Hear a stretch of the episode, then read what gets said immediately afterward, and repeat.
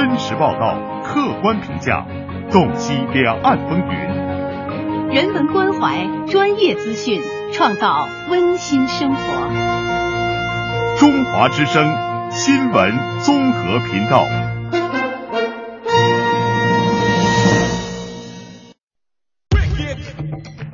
中央人民广播电台文化时空。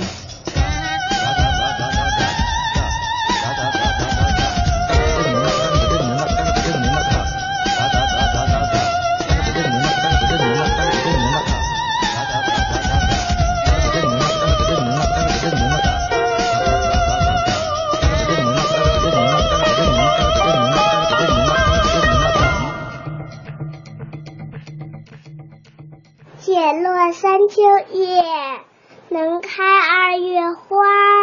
过江千尺浪，在义勇为小时候，乡愁是一枚小小的邮票。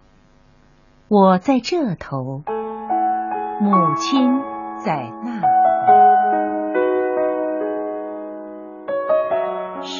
香袅袅。书香袅袅，两岸同声。中央人民广播电台《书香两岸》。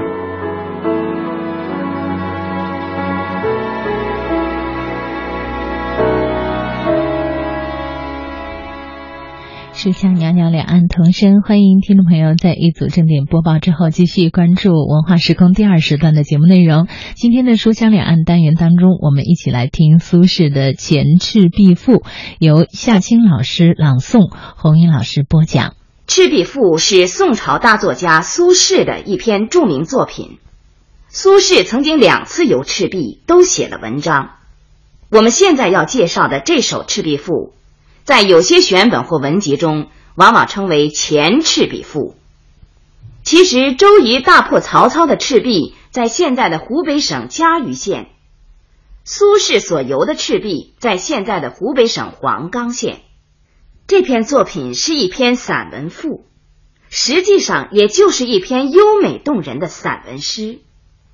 文章刚一开头，作者就用秀丽的字句。简明而富于特征的笔法，写出了时间和自然风光，使人置身在画图之中。作者写道：“壬戌之秋，七月既望，苏子与客泛舟游于赤壁之下，清风徐来，水波不兴。”举酒属客，诵明月之诗，歌窈窕之章。少焉，月出于东山之上，徘徊于斗牛之间。白露横江，水光接天。纵一苇之所如。凌万顷之茫然，浩浩乎如凭虚御风而不知其所止；飘飘乎如遗世独立，羽化而登仙。在这段文章里，“七月既望”是农历七月十六的意思。农历的每月十五日叫做望，既望就是每月十六日。苏子是作者的自称，明月之诗指的是《诗经·陈风》里的月初那一篇。窈窕之章就是月初诗里的窈窕那一章。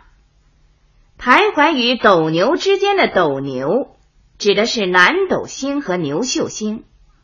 羽化而登仙。古人把变成神仙称为羽化。这一段原文的意思是说，壬戌年的秋天，也就是宋神宗元丰五年的秋天，七月十六的时候，苏子和客人们驾着小船到赤壁下面的江上游玩。清爽的风儿慢慢的吹来，江面上的水波很平静。对着这清风明月，主人举起酒杯，请客人共饮。大家朗诵起月初诗中的“窈窕”这一章来。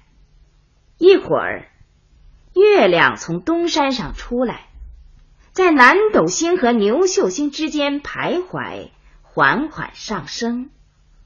白茫茫的露气横在江面上，水光和天相连接。任凭小船儿在这茫茫无边的江水上随意漂游，浩浩荡荡如凌空驾风，一种飘飘然的感觉，使人好似脱离开人世，登上了仙界一般。读了这一段文章。我们也好像是一位追随作者的客人，坐在伟业一样的小船上，有着飘飘欲仙的感受。这里的每一个句子都充满了诗意，能够引起人们丰富的美感。比如“月出于东山之上，徘徊于斗牛之间”这一句，其中的“徘徊”两个字就妙不可言。作者把难写的情景。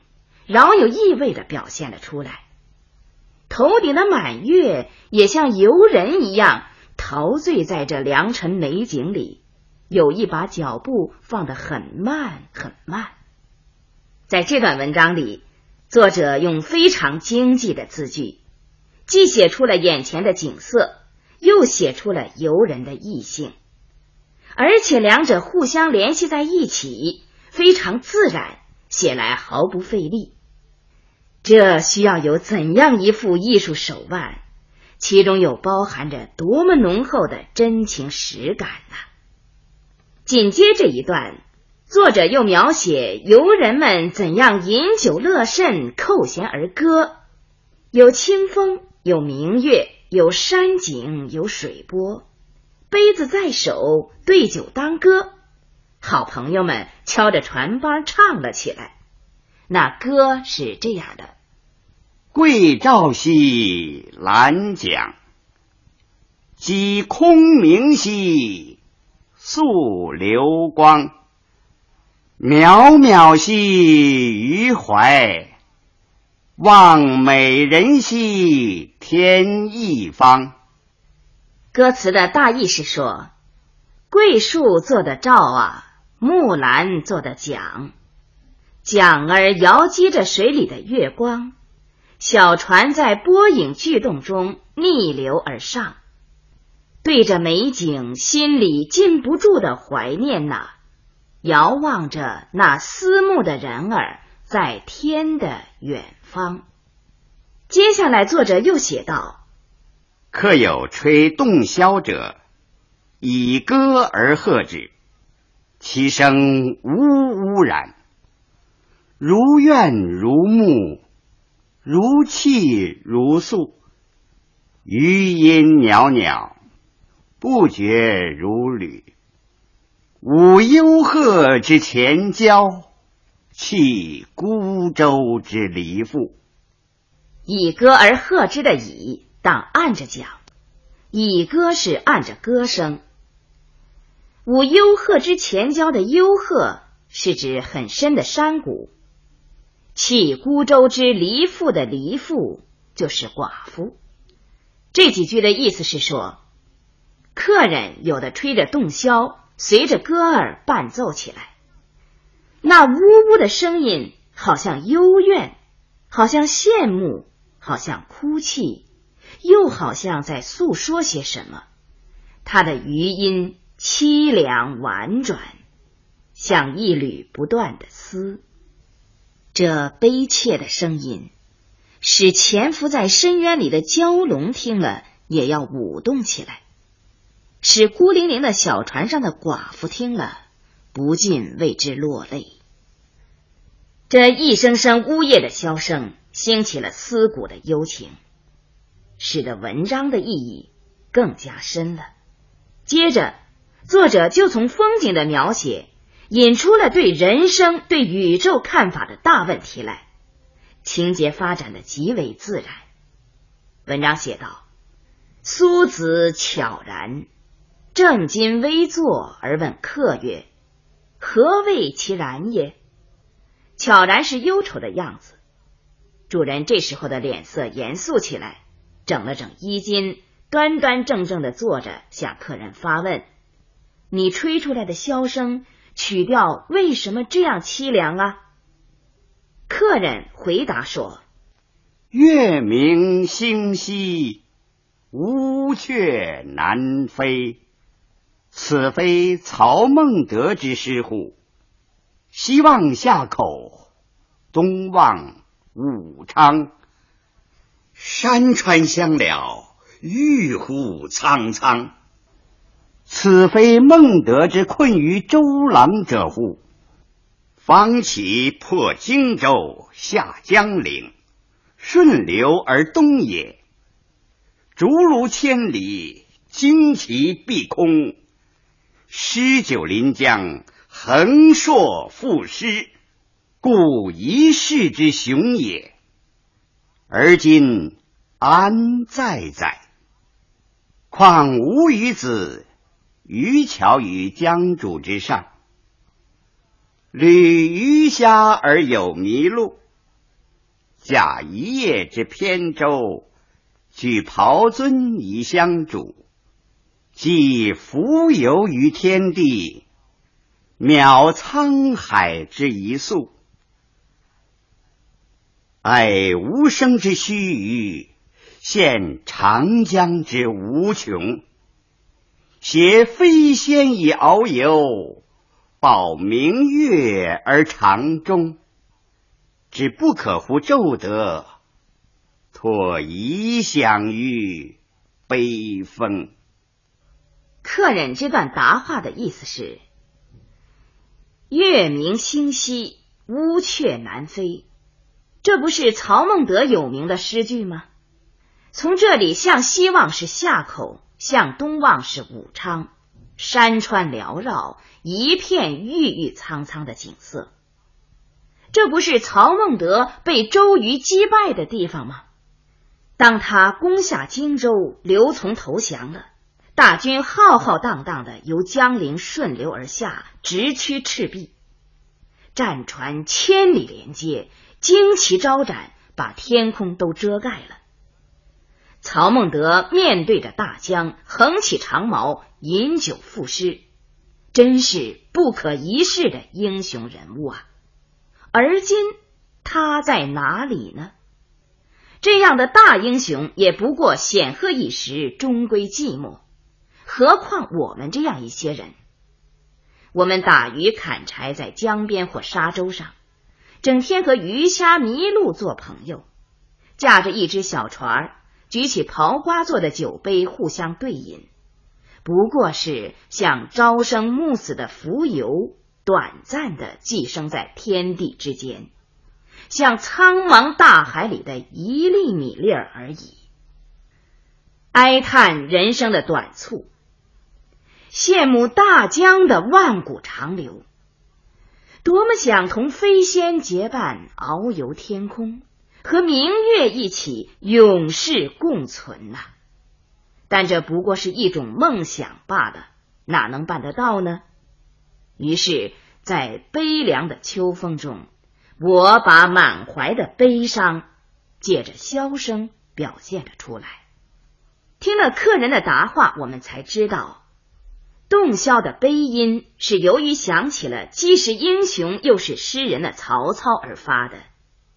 由于在赤壁这个地方游玩，因而联想到这段历史上的故事，联想到故事里的主角的气概和英姿，这是人之常情，也是作者之所以赴赤壁的原因。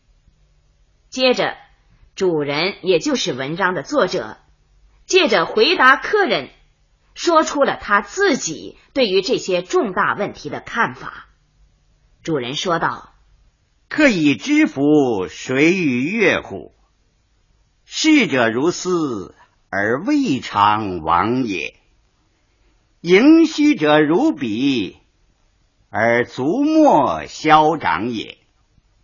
盖将自其变者而观之，则天地曾不能以一瞬；自其不变者而观之，则物与我皆无尽也。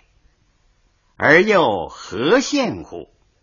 且夫天地之间，物各有主，苟非吾之所有，虽一毫而莫取。惟江上之清风，与山间之明月，而得之而为声，沐浴之而成色。取之无尽，用之不竭，是造物者之无尽藏也，而吾与子之所共事。主人这段话的意思是说，你知道水和月的道理吗？你看江水日夜流去，实际上却未尝消失；当空的月亮有圆有缺。而结果与月亮并无损伤，这要看我们的看法如何了。如果从事物的变动方面着眼，那么天地连一眨眼的功夫都停留不住；如果用不变的观点去看，事物和人类都是连续的发展的，永久不会完结。我们又何必哀叹人生的短暂？而羡慕水月和天地的无穷尽呢？再说，天地之间的万物都各有其主，假若不是属于我们所有，虽一毫之微也不能强取。唯独那江上的清风，山间的明月，人的耳目一接触到它们，就会有声有色。人们享受这些声色，谁也无法禁止，也永远使用不完。这是大自然无穷无尽的宝藏啊，是我和你可以共同受用的。主人反驳了客人对人生和宇宙问题的见解，拿出了相反的看法来。是啊，盖将自其变者而观之。则天地曾不能以一瞬；自其不变者而观之，则物与我皆无尽也。逝者如斯，盈虚有数。我们对于水和月又何羡乎？这些话说的多超脱，意义多么重大呀！他们可以说是这篇赋的灵魂。读了这些话。我们也从箫声引起的悲伤中解脱了出来，心里轻松了，像打了一次胜仗，心情快乐又昂奋。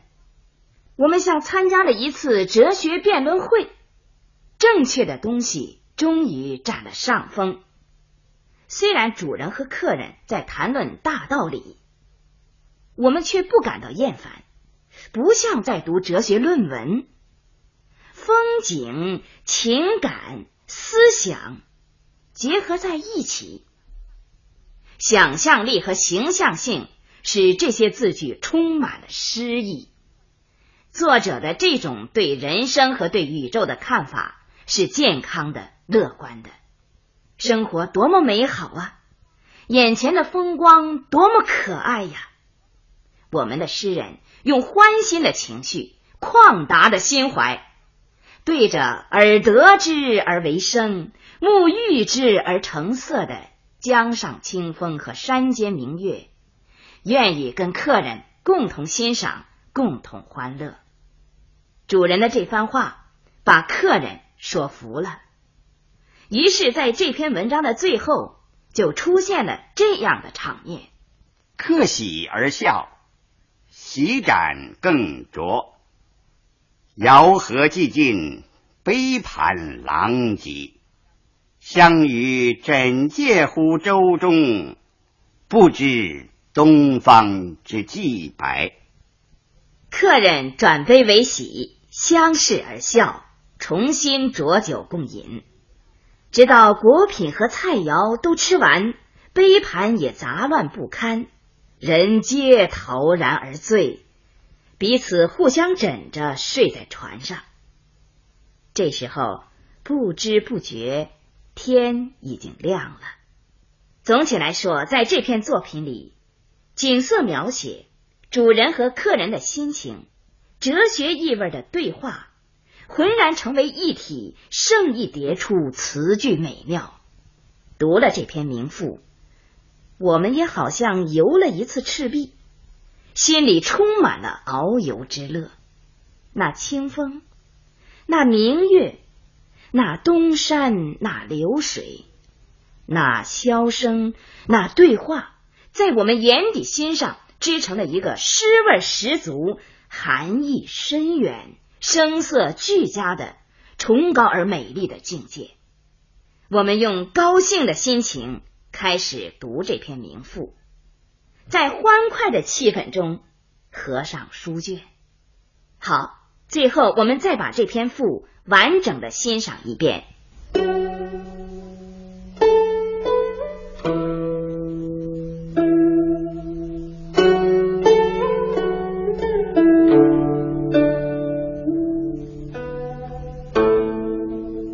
壬戌之秋，七月既望。苏子与客泛舟游于赤壁之下，清风徐来，水波不兴。举酒属客，诵明月之诗，歌窈窕。之章，少焉，月出于东山之上，徘徊于斗牛之间。白露横江，水光接天。纵一苇之所如，凌万顷之茫然。浩浩乎如凭虚御风而不知其所止；飘飘乎如遗世独立，羽化而登仙。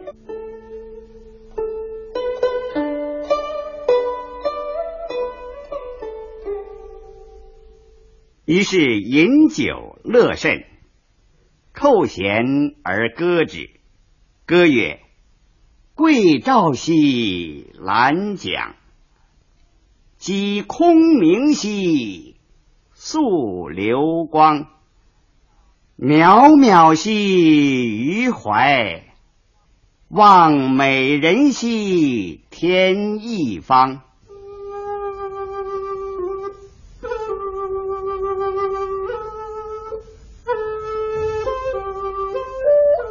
客有吹洞箫者，以歌而和之，其声呜呜然，如怨如慕，如泣如诉，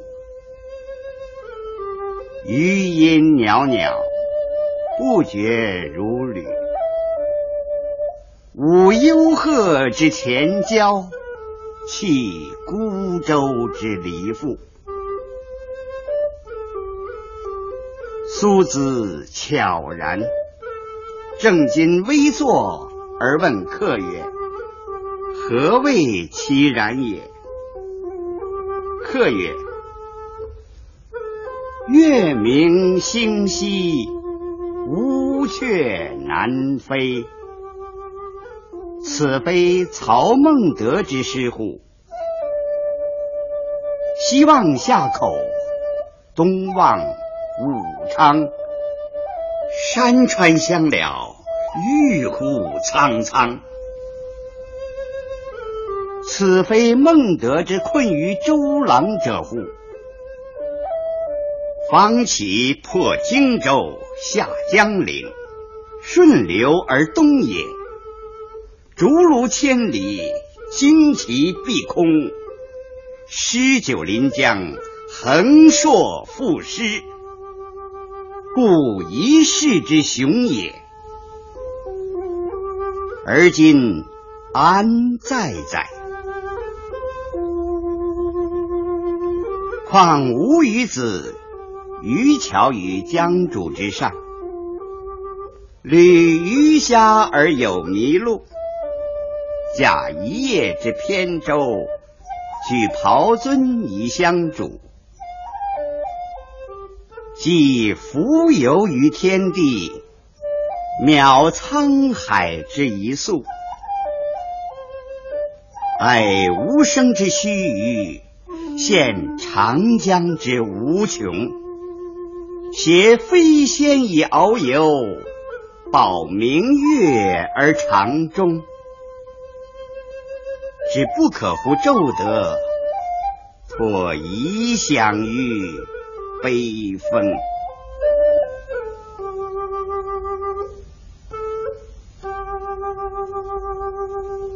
苏子曰：“可以知夫谁与乐乎？逝者如斯，而未尝往也；盈虚者如彼，而足莫消长也。盖将自其变者而观之。”则天地曾不能以一瞬；自其不变者而观之，则物与我皆无尽也。而又何羡乎？且夫天地之间，物各有主，苟非吾之所有，虽一毫而莫取。惟江上之清风。与山间之明月，而得之而为声，沐浴之而成色，取之无尽，用之不竭，是造物者之无尽藏也，而吾与子之所共事。客喜而笑，洗盏更酌。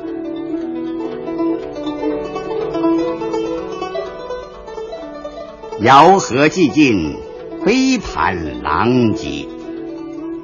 相与枕藉乎舟中，不知东方之既白。